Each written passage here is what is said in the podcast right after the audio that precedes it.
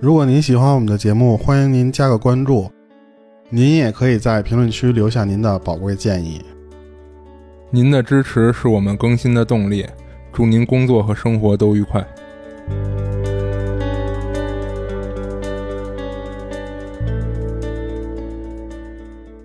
大家好，这里是《二七物语》，我是主播剁椒，我是老猫。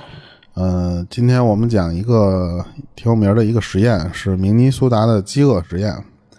这个实验经常就是主要讲的是说，他想测试一下用数据记录这个人对饥饿的这些表现。他想帮助二战那时候恢复难民的一些治疗手段，就增加一些。这个实验目的还是一个挺正向的。对，他的目的是好的。然后就是之前咱们一直就是说减肥这种东西，我少吃点儿。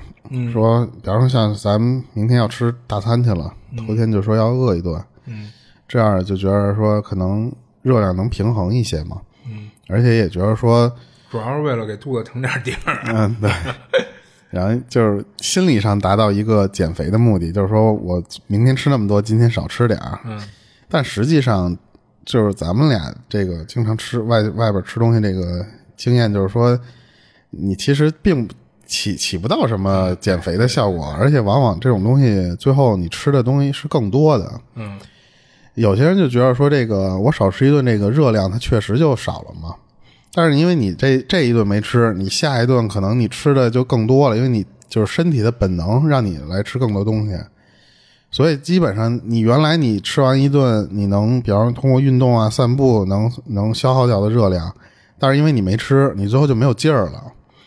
等于你原本应该消耗的热量没消耗掉的话，你的热量摄取是更多的嘛？这个只是咱们一直一个自己的觉得理论这种东西，但是有一个，嗯，这个教授叫安塞尔凯斯，这个教授，嗯，他是通过这个实验，就是明尼苏达饥饿实验这个事儿来印证了，而且是相对于比较科学的一个方法。哦，然后我就接下来讲一下这个实验的具体内容吧。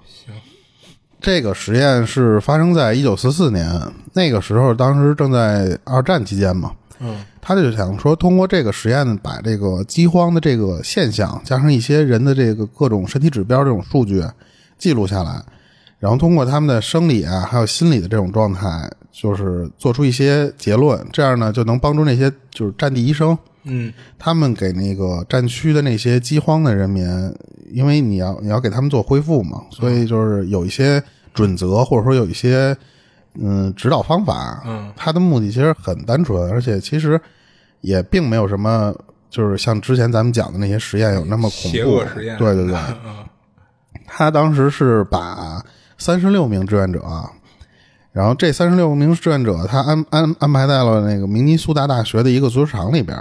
他足球场就是一般那个足球场的里边，它不有那种走廊吗？嗯，那种走廊一般都是没有窗户。嗯他觉得这个地方呢，我是能模仿，就完全模拟，呃，集中营的那种环境，哦，因为没有窗户啊，加上环境比较闭塞，所以他就是说，我挑在这个地方，然后给这个三十六名志愿者选的这个地方呢，就是环境条件也不能给你给你设置非常好，他就用木板来搭床，然后不会给你安上什么床垫子呀什么的，就是让你住的很好。嗯，他的目的就是那种，你你记得咱们有时候看那个集中营里面照片，就是那很多人挤在一一一个木板上面，啊，就是一一小格一小格对，就基本上给你一块布，或者给你一个小毯子当让你有地儿当被对当被子那种。然后他他的设定就是完全模拟那种情况，他总共应该设计了是三层，这三层人就跟咱们那个火车里那个卧铺似的，啊就完全是睡在那个硬板上面。嗯而且他们的上厕所、洗澡的这些地方，其实就是在这个走廊的一个尽头，等于你洗澡或者上厕所是没有那些门啊或者什么的，因为集中营里面并不会敞开的嘛。对，并不会讲究这些什么隐私或者说味道什么东西。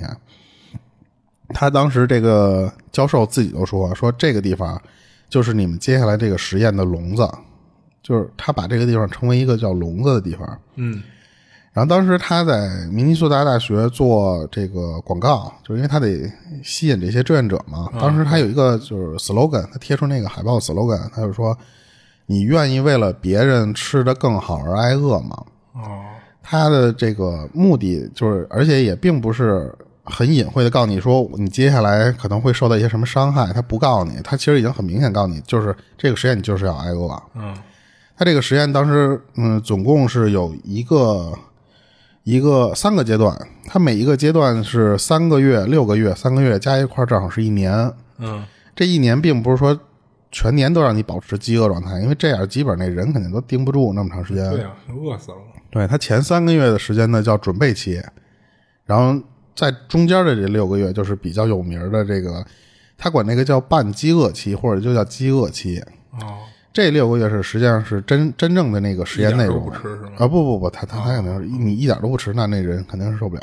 哦，然后最后三个月呢，他是在用科学那种手段，就是呃对这些科学搭配的饮食啊，加上一些什么，就比方说你吃点有营养的这个，吃点有营养的那个，让这个人让你能恢复到一个正常状态。对对对，把那些指标再恢复成你原来参参参加实验之前的那些状态。哦，最后这个三十六个人，只有三十二个人完成了实验，等于说有四个人是在中途的时候，因为各种原因最后退出了这个实验，实验就终止了嘛。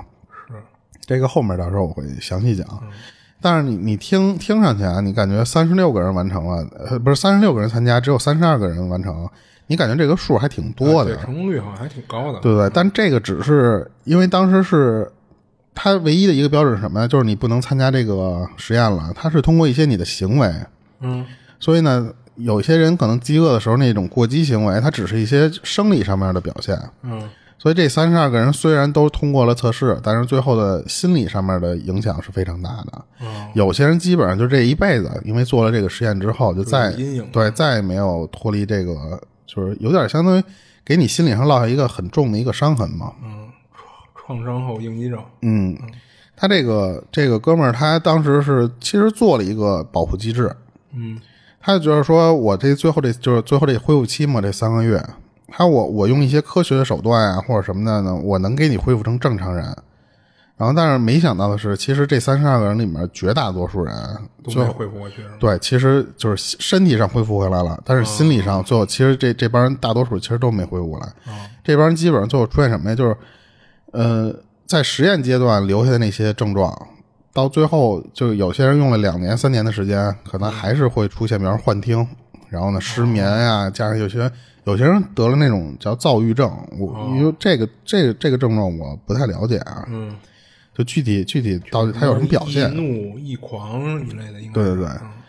然后你我不知道你看没看过一个电影叫《血战钢锯岭》，没有。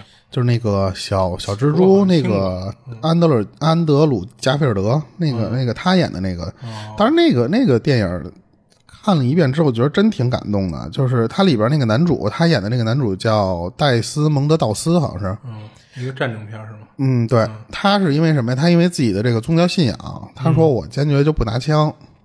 哦，结果你想，那个二战期间，我他那是二战还是一战？二战期间好像是，嗯，你你在军营里面，你不拿枪，你不练习射击，不练习杀人的话，你上战场你就是废物。对啊，你不仅你是废物，你还可能会拖累了跟你同连对这些战友啊。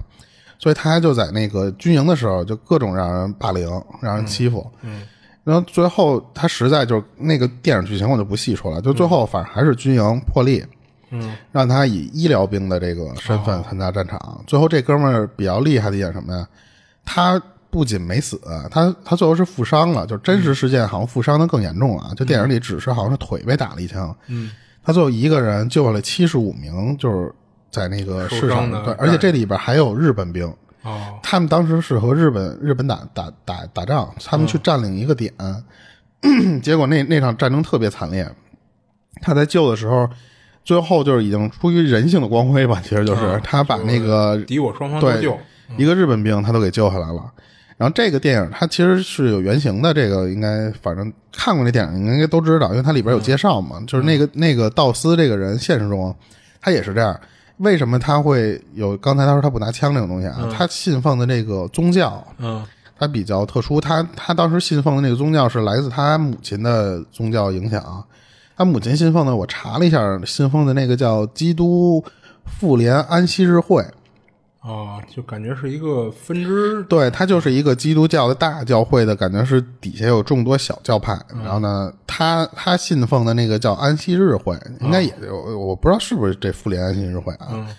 他这个教派怎么着啊？他这个教派就是说，每周五从日落开始到周六的这个落日，整整这二十四小时，他们管那个叫安息日。嗯，这个时间他是不工作的。就不管你那时候上不上战场，我那个时间我都不工作。他是非常虔虔诚的这种教徒。嗯，然后道斯从小也是受了他妈这个影响啊，他所以他最后他也变成了这个安息日的信徒嘛。嗯，他就最后形成一什么习惯，就是守安息日，就刚才我说的，就是这个周五的这段时间到周六这段时间，我是不工作，我不上上战场，我不干活。嗯，而且呢，他信奉的就是非暴力。不好意思啊，非暴力，而且是素食。当然，素食这个东西，嗯，在后面影响不大。主要它的就是这个非暴力这个这件事儿。说为什么要提到说这个道斯这个人啊？就因为今儿说这个讲的那个饥饿实验，他总共从四百个人里面挑选的这个三十六名志愿者，这三十六名志愿者其实都是来自这种和平教会。哦，他不一定都是来自这个安息日教会啊，他都是类似于这种嗯不杀人啊，或者说不拿枪的这种和平派，他们全都是拒绝服兵役，哦，因为他们觉得就是说我的教派的信仰不允许我杀人嘛，就不管是我生活中我就不会去伤害人，还是说去这种战场上，所以我觉着，嗯，他们这种人当时可能就确实在那个战争期间是被信奉为异类，嗯，是啊，对。然后和这个之前咱讲的，我我不知道你还记不记得那个，呃，咱第二期那节目讲的那个精神病的那个实验那个一样啊，就是这个安塞尔凯斯这个负责的这个教授，咱后续后续就管这个人叫教授吧。嗯，他的这个招募的条件也是说我得招募那种身体最起码你得倍儿棒，就是。就最起码各项指标都正常。嗯，对。然后还一个就是说什么，你心理的这些指标也需要对心心理健康，你这些都符合，我才能给你招募进来。所以他其实对这些人的招募条件还是挺严格的。嗯，那有四百个人报名，我觉得还是挺。他为什么有四百个人报名啊？就是因为。嗯，你参加这个实验可以免除兵役哦，怪不得呢。呃，当年咱们讲那个不是什么，当年就咱们之前讲那个实验的时候，不是当时也是有很多人是为了逃那个兵役，他装作精神病嘛。哦，其实那个时候这个现象非常普遍。嗯，这个四百名就是志愿者啊，他们参加也是为了说，如果我要入选了，我就可以不用服兵役了嘛。嗯，所以他条件就是很严格，他不光是说你身体条件这些问题啊。你的年龄还必须在在二十五到三十五岁之间，等于是正值壮年的时间嘛。嗯，加上你这个心理，你必须就是说这个性格比较开朗啊，积极向上，你不能是一个你心理上有阴暗面的那种人。嗯，而且还一个最最厉害的指标是什么呀？就是说你这个志愿者的智商必须要到一百三。哇，等于他挑选的这个最后挑选出，你想四百个人挑三三十六个人，这个这。基本上属于标准的这种他的目目标性人群了，是一百三这高智商人群了。对，然后这个刚才说这个就是为什么这些人都来自这些和平教会，就是这些不杀人的人嘛。一一是因为他不杀人嘛，二是因为什么呀？这也是为了后期他们这个做这个实验，最后能坚持下这么多人的这个原因啊。嗯，就是他们这些教派，他们认为这个我不知道你听没听过那个天启四骑士？我记得我第一次听是从那个就是那个。就是做魔术的那个那个电影叫什么来着？那个它里边提到过那个天盗魔团，对对对，那个那里边不提到过这个天启四骑士吗？嗯，那天启四骑士里边是什么？是有死亡、饥荒、战争还有瘟疫。嗯，等于那个四骑士里边这个饥荒，它是和战争它是同样是平平平等的和战争，所以他们会觉得说，我参加了这个。饥饥荒的这个实验，嗯，其实和你们参加上战场是一样，参加战争，对，是是一样光荣，一样就是正确的事儿。嗯，而且我又能不参加这个战争去杀人去的话，那我就选择饥荒。嗯，所以当时他们这种信徒比较虔诚嘛，嗯，所以他们就是咬着牙，最后也也完成了，其实三十二个人也也完成了这个实验。嗯，然后我具体的我大概讲一下这个实验的这三个阶段啊。嗯。它第一个实验阶段就是相当于就是准备期嘛，他他管这个第第一个阶段叫做标准控制期。这个阶段的志愿者啊，你是可以正常吃饭活动的，而且这个阶段的志愿者是什么？是你你可以随便走动，就是你你除了参加我的实验，你是正常原来你的生活、社交这些东西，你是都可以继续保持的。但这个阶段它有一能个出去吗？不能出去。可以出去，可以出去出对，就是你你不，但是你回来你得还回这个地儿住，就住在他那个模拟集中营的那个地方。但是他出去就会不会导致有一些其他因素他会影响他会有人来跟踪你，哦，这个到后期的时候咱们可以讲。然后这个阶段的时候呢，他用那个科学的计量方法，他他给你做了一个标准，就是什么呢？你每天吃的这个食物的热量必须在三千二百大卡左右。嗯就是资我看他那资料里边讲啊，就相当于这个一天吃五个汉堡的热量。啊，就早一个，中午俩，晚上俩。对对对，就是差不多这个三千二百大卡。然后运动方面呢，就是你每天你得走五公里，嗯或者说是慢跑吧，就是哦你得每天就是一个礼拜，我不管你今天是不是走跑够跑过这五公里啊，反正一礼拜你得给我完成三十五公里的这个指标。哦，然后这个期间，我不刚刚跟你说，你不光可以自由进出，就是你连平时这些什么社交学习，嗯你都可以保持。就完这个阶段，你是完全模拟一个正常正常情况下的人的。正常生活状态。对，他的目目的是为了什么呢？就是说我你每天吃三千二百大卡，但是呢，我要我要你再消耗三千大卡。嗯这个这这个目目的就是为了说，我为第二个那个饥饿半饥饿期的那个那个阶段做准备。现在相当于就是把你的就慢慢过渡到对身体先做成调理成一个正常我实验的一小白鼠状态。嗯这个、这个阶段，这个教授会对志愿者的体重、力量，我操，这嗓子 不好意思，体重、力量、耐力，还有代谢、血液啊、器官，就是一一系列这种，就包括什么心理健康测试这些东西，他都都都需要去监测。他一直记录这种数据，就是为他后期做那个有一小册子做那个用的。等到这些志愿者、啊、所有的这些数据都达到了一个完美状态时候，基本上这三个月就到了，这时候就可以进入这个第二阶段。他管这第二阶段叫做半饥饿期。这个这这个阶段呢，就就是为了要模拟这些战区人民，就是可能饥一顿饱一顿嘛。嗯，他就要为为了模拟这个阶段，这个时候的一日三餐就变成了以以前你一天吃三顿，嗯现在变成了一天吃两顿。嗯而且呢，他为了保持你的热量摄入减少，他把肉只在周日的时候供应，等于就是你周一到周六的时候，基本上只能吃一些什么对面条这些面包，因为外国不很喜欢吃面包这种东西嘛，然后呢再加一些什么土豆，嗯，就是外国人很喜欢吃这些东西，然后还有胡萝卜呀这些，就保持你健康、营养摄入都很正常的情况下。碳水，然后维生素、嗯，对对淀。粉啊什么的。嗯然后只有在周日那天呢，会给你稍微来点肉，再给你喝点牛奶，哦就他保证你最起码你别别别饿虚脱了嘛。嗯这个时候的你的那个热量摄入就从原来第一阶段的那个三千二百大卡，降低到了一千五百六十大卡。也有资料就是说是一千六百大卡，因为这其实没差，对，没差很多四。十嘛。嗯这个一千六百大卡相当于什么概念啊？就是当时联合国的给出一个成年人就是每天正常应该摄入的热量，应该就是一千八百大卡。哦，它低于那个标准。对，它就是相当于模拟一个饥饿状态嘛。然后关键是什么呀？你你那每天那五公里那跑步你不能断啊，哦，你每天那那个就是每天还得消耗三千大卡。对，然后你他还还给你定了一个什么标准？你每周必须要掉掉一点一公斤的肉，就是重量，嗯就是就是他还给你体重上面做了一个卡了一个线。那会不会有人就是，比如说我按这个，嗯、食食物摄入标准，嗯，然后我也按照这个运动标准，但我就是不跳不掉这个体重呢？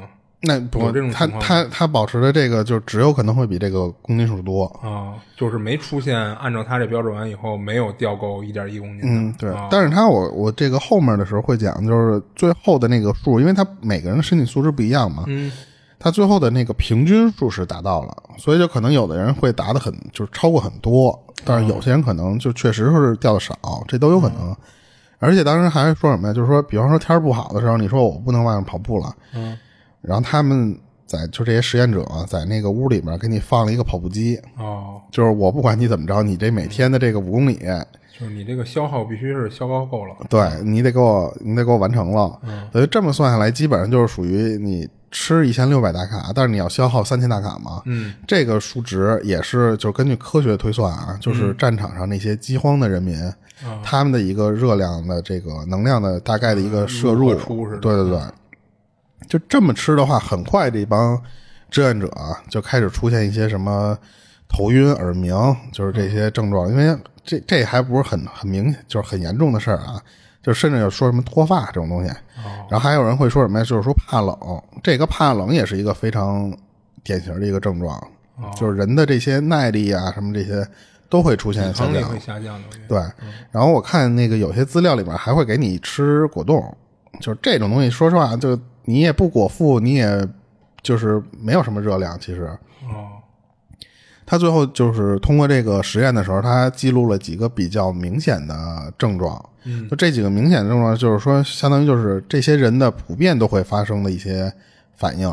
嗯，第一个症状就是说易怒，这个。咱们其实都不用做那些实验，都能感觉出来。就是你这一天没吃饭，你可能这个脾气本来就特别不好。对对对。但是这帮人，他本来刚才我不是说嘛，他们就来自这些和平教会。嗯。他们平时就会比咱们这些人就没那么容易生气。对，更更就是说更收敛一些嘛。嗯。但是没想到，就是这些人就会经常因为一两句，就是可能聊着聊着没聊没聊对，就聊崩了。嗯。然后就开始跟跟人就干上了，他说这个这种东西就是在这个他们这教会的这时候，他当时是很很很惊讶的，因为他觉得这帮人很不应该出现这种情况嘛。嗯。然后第二点就是刚才我说那个怕冷，这帮人当时做那个实验，虽然说是在明尼苏达那个地儿，不是就是应该按理说天寒地冻的嘛，但是他们那个选的那个实验阶段，正好是在夏天，是最热的那段时间，是那个地区最热的。嗯，对。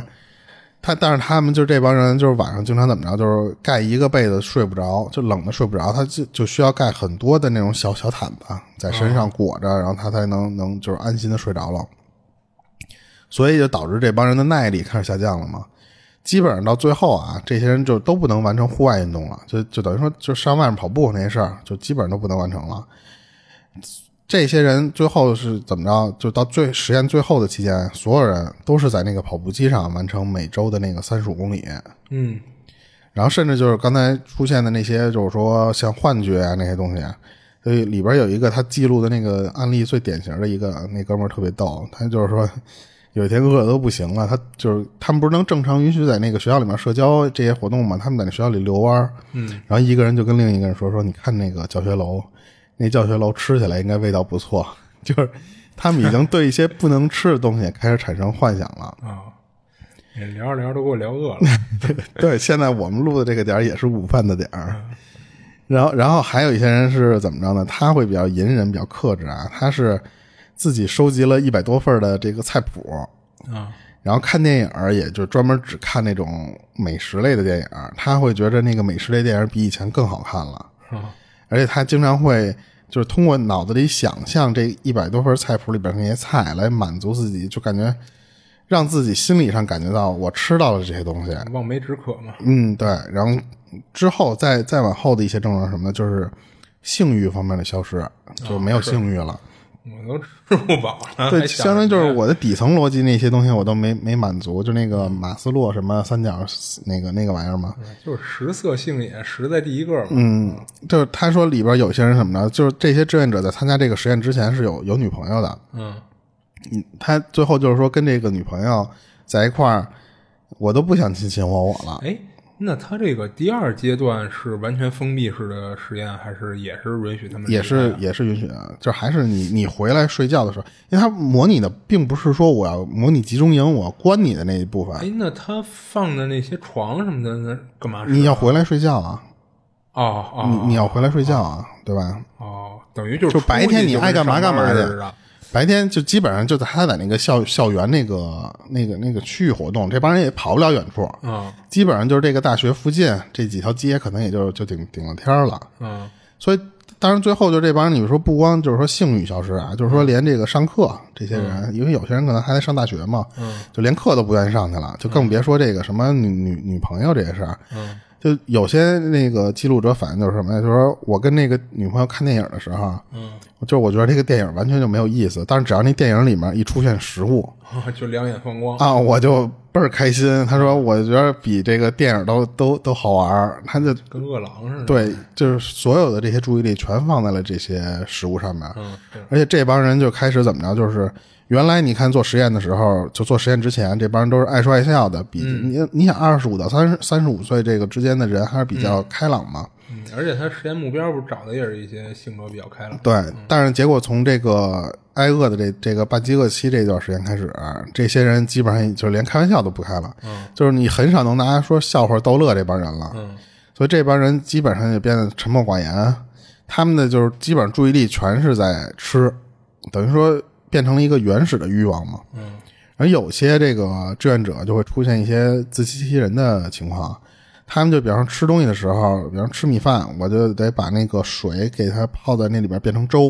啊，这样我就觉着，要不就是什么，就是面包我给它泡开了吃，这样它那个体积变大，它把面面条给泡发了，这样我就觉得我吃的更多了。就给身体一种假象嘛。嗯，而且他在嚼这些食物的时候，也会特意的慢慢细嚼慢咽多。嚼一些。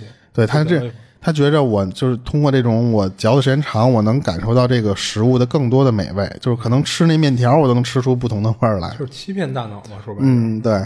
然后就像经常他们之前，比方会掉掉掉个米粒儿掉桌子上了，但他那些人最后都变成什么呢？就掉掉到桌子缝儿了，我都得给他抠出来，我得啊吃了，就是一粒儿我都不能不能不能浪费。嗯而且在他他观察这些人的时候，他会发现，就这帮人在吃这些食物的时候，就是咽下去的那个一瞬间，这帮人会不自觉的表达出一种非常满足的那种表情，就感觉是就是一一道美味佳肴。但是实际上他们吃的那东西可能就是面条啊，就是那些东西。就是吃东西吃出颅内高潮了，好像。对，然后但是这帮人你知道，他们就是开始玩吸的这些事儿，就是到后面的时候，慢慢这些吸的事儿就开始多了啊。嗯。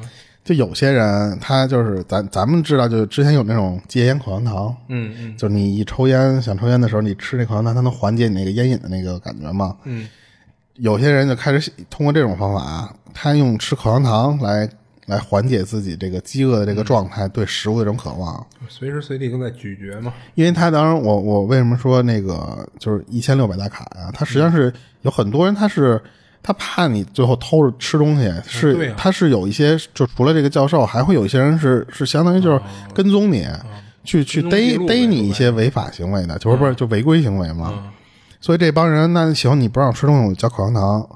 最后就是他那个资料里边说，啊他按包，我觉得这个包不应该是那个，就是五个一条一条一条，就是一片一片那个算一包。我觉得他那一包可能就是咱们完整的那个五五条算一包。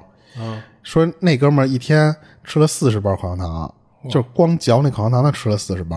嗯然后还有人喝咖啡，就有些人喝咖啡为了提神，当然这哥们儿喝咖啡是怎么着？这哥们儿就是连喝十杯，他去咖啡厅，就是学校附近那种咖啡厅，就点十杯咖啡，就坐那儿咣咣喝完了。这个东西没有热量吗？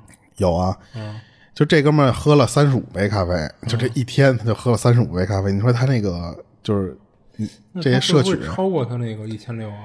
但是这个时候因为教授没想到这个事儿啊，等他琢磨过来了，他最后教授想想出来，这不对，他说因为这个糖糖口香糖里对，口香糖里面它就不像咱现在说是木糖醇，它以前的那个口香糖它里边就是有糖的。嗯然后还有那个咖啡，它也是会含糖嘛。对啊说他就是说不对，说这个你们这帮人作弊嘛，这不就是？是啊所以他就做了一个限制，就是什么呀？说你可以喝咖啡，但是你一天你不能超过十杯，这十杯的量其实已经很高了。计算过了吗？对啊，你你像咱正常，咱们说那些白领喜欢喝咖啡，嗯早中晚我都来一杯，这我觉得也就顶了天儿了吧。嗯这个要求就是你一天不能超过十杯咖啡。你像吃那口香糖，就是两包，你不许超过两包的量。这十倍多上头啊！我操！他们当时已经不是为了说上不上头的问题了，其实他们就是身体这个时候是在本能的寻找含糖的这些东西，更多的热量。对，嗯然后这个时候就出现那种有绷不住的人了，嗯就是里边就是你看他不是三十六个人，有三十二个人完成实验吗？嗯最后这四个人，我给你讲讲这四个人都是怎么出局的。嗯，就有有两个实验者是怎么着，这俩人都是饿的不行了。有一哥们儿怎么着，他跑到那个就是卖冰激凌的那种店儿，你说他他最后违规，他是因为吃吃冰激凌。他怎么着？他他看见人吃冰激凌，他实在受不了了，然后他就直接就过去就往嘴里就往里塞。啊，吃完他就跑，我不知道这块他写没写交钱啊，反正他肯定吃吃这热量，他肯定是超了。嗯，然后最后他跑到一个那个就是那种胡同，就拐弯抹角那种小胡同里面，他跑到那里边，我不知道干嘛去了。然后结果他发现那个那个胡同里面放的都是那种蔬菜，哦，他们对美国那块儿我不知道是不是也放冬储大白菜，反正就是也就是说那种蔬菜堆在那个那个胡同里边，嗯，可能是一餐厅的后厨那对，他就直接就在那儿啃那个蔬菜，最后就是他这个一是你把人冰淇淋吃完你就跑，二是你有人发现你在这儿啃啃蔬菜玩意儿嘛，啊就人报警了，报警之后就给他抓到那个精神病精神病院里边去了，哦，然后教授知道这事儿，就是一看肯定就出局了。啊，说你这人就估计要出事儿嘛，就就给他开了。然后第二个哥们儿更逗，第二个哥们儿，第二个志愿者是，他是饿的实在不行了，他就在那个学校那操场上面草地上就在那晒太阳，嗯，就完全就那个在网上查的时候能看到，这帮晒太阳基本上就不穿，只穿内裤啊，或者短裤，就是为了能晒到太阳嘛，就身体更多晒。黑呢，我 他们就觉得是什么呀？晒太阳能补充能量，它不是美黑的问题了，已经，因为就当然太从太阳摄取能量。对他，但是这哥们躺这儿晒太阳还还不解饱，那肯定。他还是太饿了，他就从兜里拿出几几几包口香糖，就就直接就整包整包的吃。吃完他就知道自己这个今儿这量肯定超了，就肯定超过两包了嘛。结果他干了一什么事儿啊？他就干脆一不做二不休，他直接跑到那个操场的那个旁边那种垃垃圾桶，去翻那个残羹剩饭。对剩剩菜剩饭吃，就同样这哥们儿也也是被送精神病院去了，然后当然肯定也是开除了。当然我就看到这儿的时候，我就挺挺逗的。你吃口香糖的时候，你已经知道你这个实验肯定会被开除了，那你、你就别跑了。找个地儿好好吃一顿吧。对，但是后来我一想的一点是什么呀？就是说明这个哥们儿这个这个时候的状态已经是不正常了。就是没法正常思考的时候，他，对他他他已经是迷糊了，脑子里想的可能唯一就是我怎么能再多吃点东西。所以他为什么最后会放到精神病院里面去？他不是说给送到医院里面去。这这我估计就是教授也是因为觉得这哥们可能是真是饿饿饿饿傻了，嗯，饿出毛病来了，所以就给他也是不能算剔除啊，就只能说让你终止终止这个对。然后另一哥们儿是这些症状他没出现，他没出现这些什么就是饿饿的都已经吃吃东西的这种，他是怎么他尿血，哦，而且他尿的还挺严重的，他就属于开始的时候他就是尿尿完之后，他最后他停不住了，他收不住了，哦，然后最后就就只能看病啊。最后那医生你你要给他弄回来，你肯定就得给打药啊，加上一些恢复饮食。等于说最后这个医生也就跟那个教授说说你这个人你回去你这个。对你这指标你肯定就就就不对，就跟你你做这些什么第二天体检你别吃饭似的，你做吃了饭这指标就不准了吗？那他这个尿血这毛病跟他这个饿这个有关系吗？肯定是有关系，他就是因为饿的最后尿血，这就是真不懂。对，这就是每个身体的这个差异不同，它反映出来不同的东西嘛。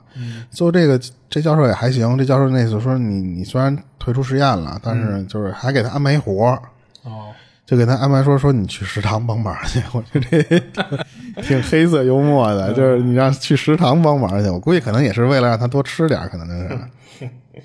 一边盛一边吃。对，然后这这这是仨，对吧？然后还有一个咱后面放放后面讲，然后他他就记录这里边有还有几个就是出问题的人，但是他没没开除这帮人。就我给你讲几个比较好玩的啊，就有一天这个也是这哥们儿被当成精神病了，是怎么着？是那个那教授突然接一电话，然后那那边人是什么商场那头的人说什么呀？说我们这儿有一人卡那个我们商场那个旋转门里边出不来了。他那旋转门那个时候还不是电的，就是就是手推对，说那哥们儿在里边倍儿着急，倍儿生气，就是非常暴躁，但是他推不动那个门儿，你知道，他就已经虚脱到就是连那个旋转门的那个力量，对他都推推不开了。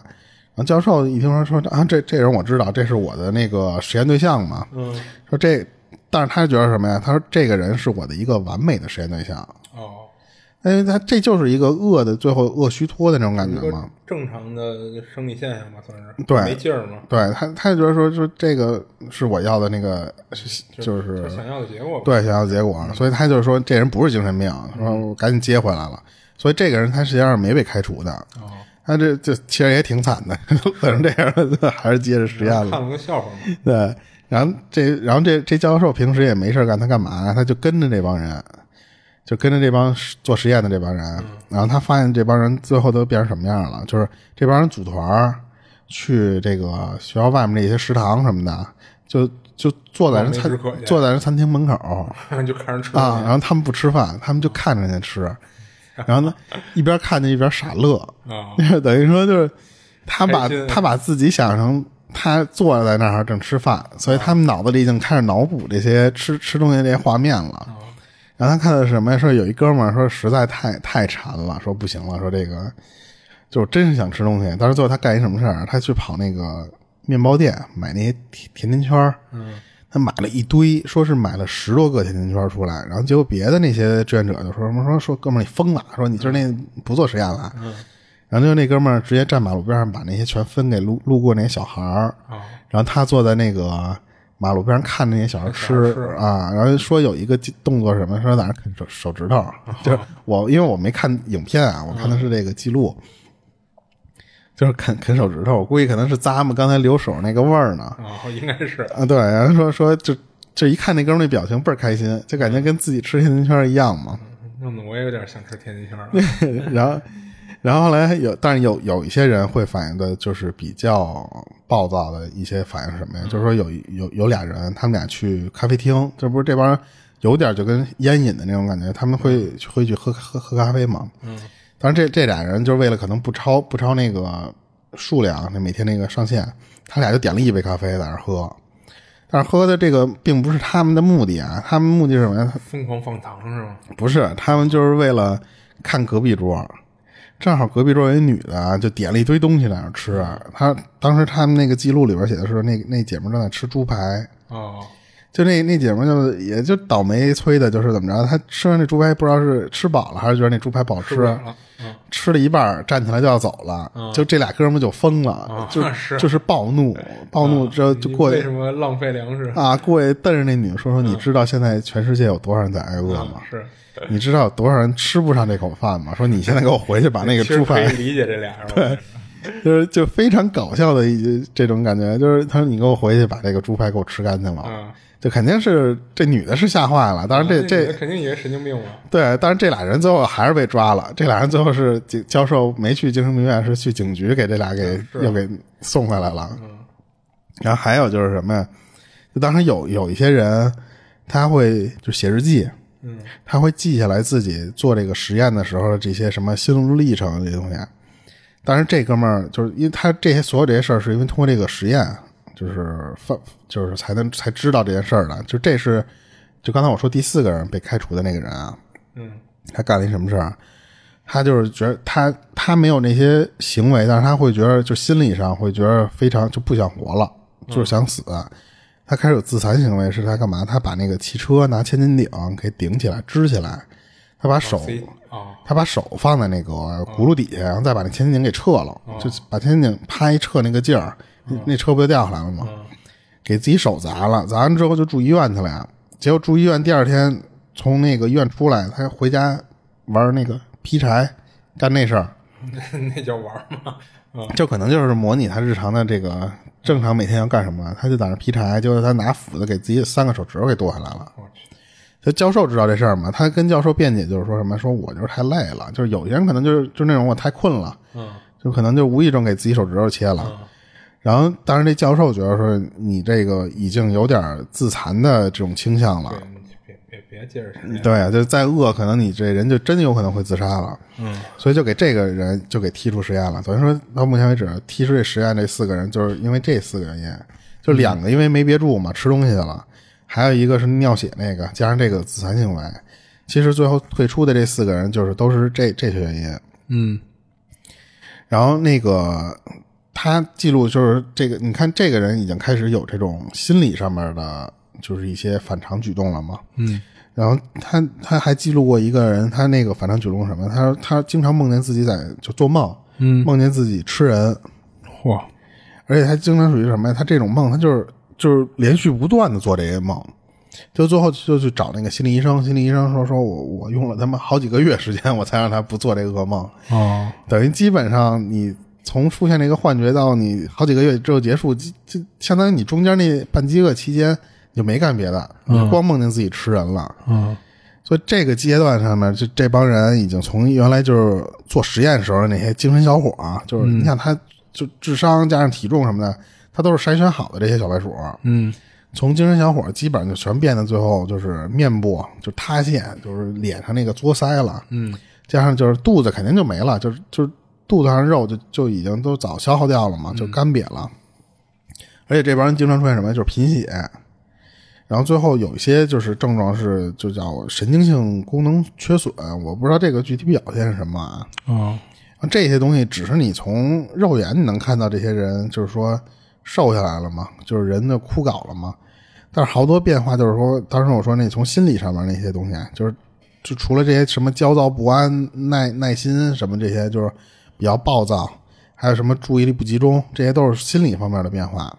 然后最后这个实验结束的时候啊，这帮人的平均体重，就是这块只能说是平均体重嘛，是下降了百分之二十五。这个这个数字教授非常满意。这个教授就说什么？说这个百分之二十五的这个数字就是模拟了真实的战争饥饿状态下那帮人。嗯他们这些就是实验者啊，在做实验之前，平均体重是六十五到七十公斤，就基本上就是一百三到一百四嘛。嗯但是到了实验后期的时候，这帮人的体重基本上只有九十斤了，哦就是指平均数啊，平均平平均数只只到了九十。而且这帮人最后出现就是普遍出现的情况是什么？就是大腿浮肿，就有点跟那个就是冻成冻肿了那种感觉似的。啊，冻疮他相当于是给饿肿了，饿的最后就是大腿浮肿。然后除了说刚才说脸加肚子那些东西，还有一个最明显的现象什么？就是你咱们人人眼的眼白，咱虽然叫眼白，但它实际上是有血色的。嗯但是最后那帮人饿的最后就这个眼白，嗯能反射出一种就是瓷器的那种质感。哦你知道吧？就是已经已经有那种感觉，它那个晶体都不透明了。嗯他已经饿的眼睛那块都出问题了，然后到最后的时候，他就这帮人就你就就连坐那儿都就坐不住，他觉得说坐那儿都属于一种重体力活，就走路就更别提了，也更别说那个之前说那个三十五公里每周要完成三十五公里那个了。到最后，就是这帮人基本上全是在那个就不跑了，就在那个跑步机上走够这三十五公里，就已经非常艰难了。这帮人到最后就变成什么样？就是除了吃饭，就是躺在那个操场那个晒太阳，操场晒太阳，晒完太阳到饭点再爬起来再吃饭，就是等就是行尸走肉。这个阶段的时候就是行尸走肉，就保证活着呗，就是对他们的目的那个时候就只有活着了。嗯但是好在什么呀？到最后的这个阶段的时候，这个实验已经临近结束了，就那六个中间那六个月就已经临近结束了。然后第三个阶段，不就是刚才咱说的那个叫康复期？这安塞尔凯斯这个教授，他他觉得说这个阶段我就是在做收尾工作了嘛，就是非常简单，说我通过一些就是说让这个这帮志愿者慢慢的把这个热量就是一点一点恢复这个摄取，我就可以完美结束了嘛。他就觉得说我我这三个月一到，我就这恢复期你们就所有人都正常了，所以他就当时有很多照片是他跟那帮就是就是合影，就是握手加什么就是拍照留念嘛。嗯他当时觉得说，你们这帮人都已经正常了，然后我呢就回去做写我的这个著作去了，我我写我那小小小书去了。嗯但是实际上，这些志愿者后来表示，就是虽然就过了这三个月的恢复期，这帮人还是会出现当时饥饿的时候的那个状态，就是头晕乏力、没精神这些东西，还好像没补回来似的。对，还是没有。而且他们不仅没补回来，他们对这个食物的这种饥饿感，嗯反而更加增增加了。嗯他们这三个月之后，相当于你这一年之后，这帮人就是正恢复正常状态下，还是对除了食物以外的东西没有兴趣。哦就他们除了吃饭就是吃饭，而且基本上就属于恶性恶性补偿嘛。就是嗯我我吃到最后就是什么呀？就是有一哥们儿是给自己吃到那个医院洗胃去了。啊，就有点暴饮暴食了嘛，就开始。对，然后洗完胃之后，还有人是怎么着？就是给自己在餐桌上吃着吃，给自己撑晕过去了。哦，你想想他能吃多少？那这帮人基本上属于就是什么，吃了吐，吐了再吃，就完全在机械性的完成这个吃的这个动作了。感觉这帮人要一块儿去一个自助餐厅，给餐厅 吃倒闭了。你不那个老板被吓坏了，晕桌上好几个，别说要钱了，你们赶紧走吧，就是。嗯，所以这帮人的就是最后这个实验结束的体重，就完全就超过了实验之前。啊，就有一个数据是什么呀？就是说这这些人的食疯狂反弹。对这些人的食量嗯，是是他们实验之前的六倍。我去，就原来你可能一顿饭吃一个鸡腿就饱了，这你得吃六个鸡腿你才能饱。而且还是说那一句话嘛，就是说这些东西都是生理上的这些变化，你心理上那些变化是看不到的。嗯，就之所以就是说为什么这个影响非常恶劣，但是说其实也也很，其实挺伟大的这一个实验啊。嗯，就是这帮人最后他是有些人用了两三年他都没走出来，哦，就是有一些毛病，甚至就最后终身，就是终身他都就是比方说像那这些人吃完饭舔盘子，哦，就是他这个这个毛病我一辈子改不了了。不过这个倒还好，对，但是他们有一个别人的观感不那么好。有一个有一个改善是什么呢？就是这帮人终身就是不能容忍那种铺张浪费的习惯，因为他们是真的属于是饿过的那帮人嘛。是是，然后当时这个安塞尔凯斯就是这个教授，他就通过这帮志愿者、啊、这些活动加上这些数据，他他把这些东西做成一本书，它其实是一个手册啊。然后那个手册里，他其实提到了一点什么？他说我们不仅要关注这帮饥饿者的饮食需求，嗯，更要关注他们的心理需求。等于他其实是在这个实验里面，他是注意到了这帮人的心理变化了。嗯，他在这个书里边还说什么？就是说，就这帮饥饿者啊，就是在吃东西的时候，你最好别别去打扰他，你就要保持这个他吃饭时候这个这安静的这个环境。是有点护食的感觉，是吗？就他他没说具体原因，他就说那次你得保持这个安静。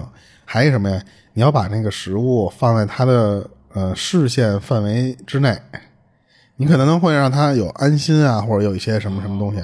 因为这些人他还会有一些抑郁的情况，就是有可能，比如你的视野范围内看不到食物，他就会有这种紧张啊，或者说甚至有一些什么暴力倾向，就是就食物能给他们带来安全感。对对对，他会有这种急躁的感觉。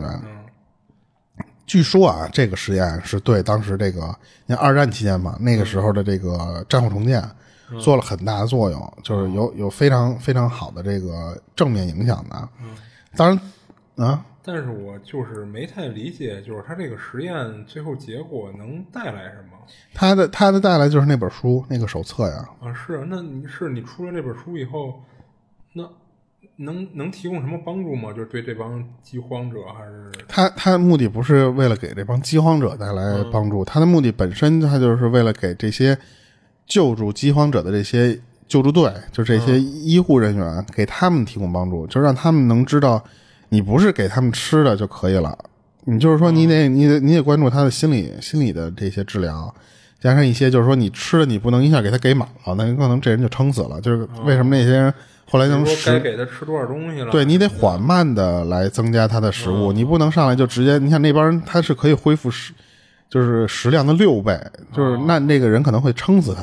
哦，所以他其实更多的不是帮助这些饥饿者啊，他是更多的是为了这些救助嘛。嗯然后所以就是真实的这个就是战争，其实我就是虽然你就是这个书写的这个这些内容是很有帮助的啊，但是咱们其实有一个就是很很古代就是有那么一个一个一个典故嘛，就是你真实这个人要饿到这个地步啊，你是很难看到的。嗯就是你最后还有这个什么，就是吃东西能恢复啊什么的。就是如果你真给这人饿到这个六个月的这种状态的时候，这帮人就早就失去理智，因为他们这帮人一直在因为这个实验而克制，其实是、啊对，就是有人在约束他们的行对为啊，真正你到了战争这个这个非常残酷的这种现实的场景之中，这很多人就已经根本不会干这些事儿了，啊，对，就是他他不会再去晒太阳。吃人，我都不觉得他就是会吃人，就咱们古代不就有那个饿殍千里一子而食，是是这东西，你已经开始换自己的孩子来吃这东西了，他就其实真实情况下，他根本就不会出现这些东西了。包括之前说那个朱元璋没没发迹那会儿，那会儿有一个小故事嘛，也是吃人关于啊，对，就是咱们那个时候也有好多这种吃人的这种东西嘛，不知道能不能说嘛。嗯就是我唯一觉得说这个，就是看到这个实验的这些什么正向结果吧，所谓的。就是我觉得是什么呀？当时就是参与这样实验的这些志愿者啊，嗯，他最后就是退出了这个实验之后，他最后的余生，他都都参与到了这些战后救援工作。哦，就这帮人可能是因为真的是饿过了之后，他是切身体会到这些这些东西，就是有很强烈的同理心嘛。对他们好多人是怎么着？他们就是深入到那些敌敌敌后，或者说那些正在热战的那些地方，他们去给当地的那些难民去输送食物。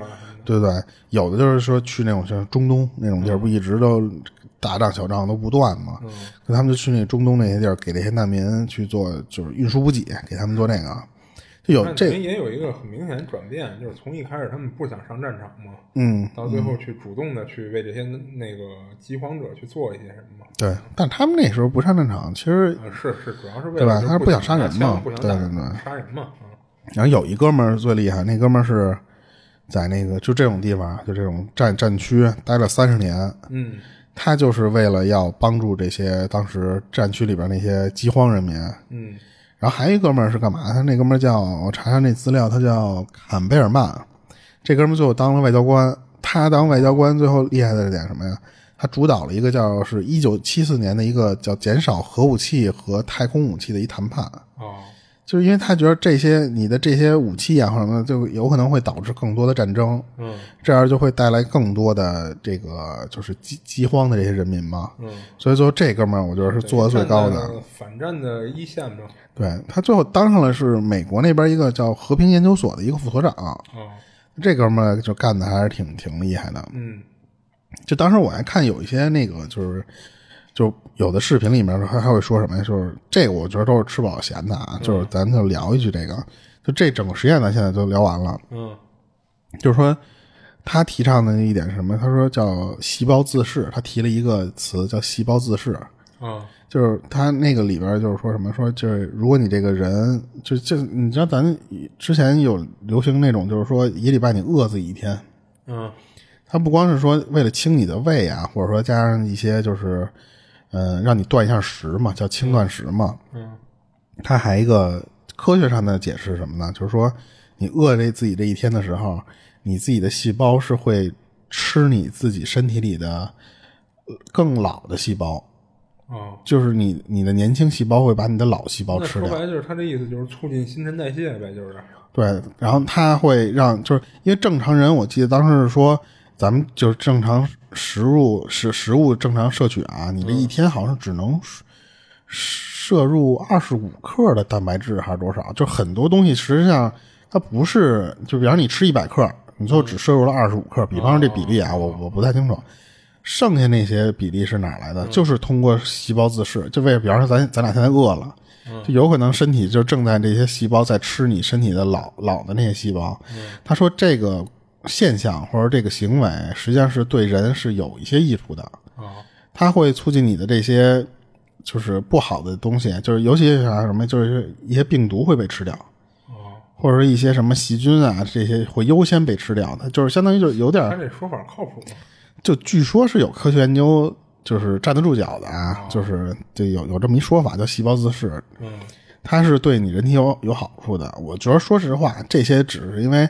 你现在吃的饱了，嗯，你能说这些话了，嗯嗯，是是是。这有些人他一天你正常吃他都吃不饱，你还讲究什么节节食？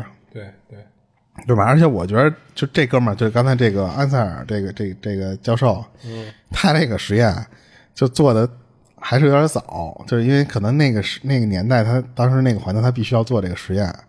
我觉得现在就是你可能你都不用。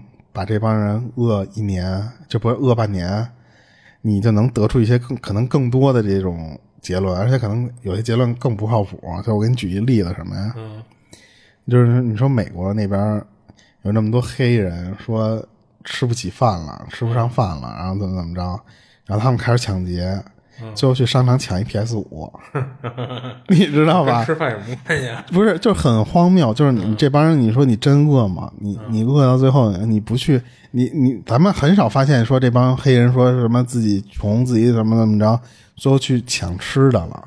我估计他你要抢吃的，要不就不报道了，要不就可能这帮人也就原谅你了。你抢我一汉堡就抢了，对吧？这帮人砸人首饰店。砸 iPhone 那个店，最后把 iPhone 全拿出来了。嗯，然后那时候 PS 五刚出的时候，他把人 PS 五都给抱走了。嗯，就你说你是真穷，吃不起饭吗？啊，就除非是什么呀？他抢完这些东西，就是倒手就给卖了。他就是对为了钱，但是他那些钱他是有一部分用来吃了。但是你说你干这件事儿，你说你是不是很可笑？还有就是当时你记得咱以前老听了一些新闻，就说你去美国那些街区的时候。人家给你钱就给，但是后来出现了好多新闻是什么呀？这帮黑子拿完你钱之后再给你崩了，尤其他看你是华裔，他或者说是你是中国人，他看到看到你拿着钱，他觉得你中国人有钱啊，他拿完你钱再给你崩了。你说这帮人是真穷的，就是我觉得这完全你都不用做实验，就是用社会观察，就这帮那个你知道吧？就是他已经完全就是。出乎这些做这些实验的这些逻辑了，这有点跑题。但是我觉得，你说这帮人其实也不至于说饿的吃不上饭，但是他们就会去做一些非常荒唐的行为。嗯，就这个是跑题了啊。这个当然就咱再拉回来。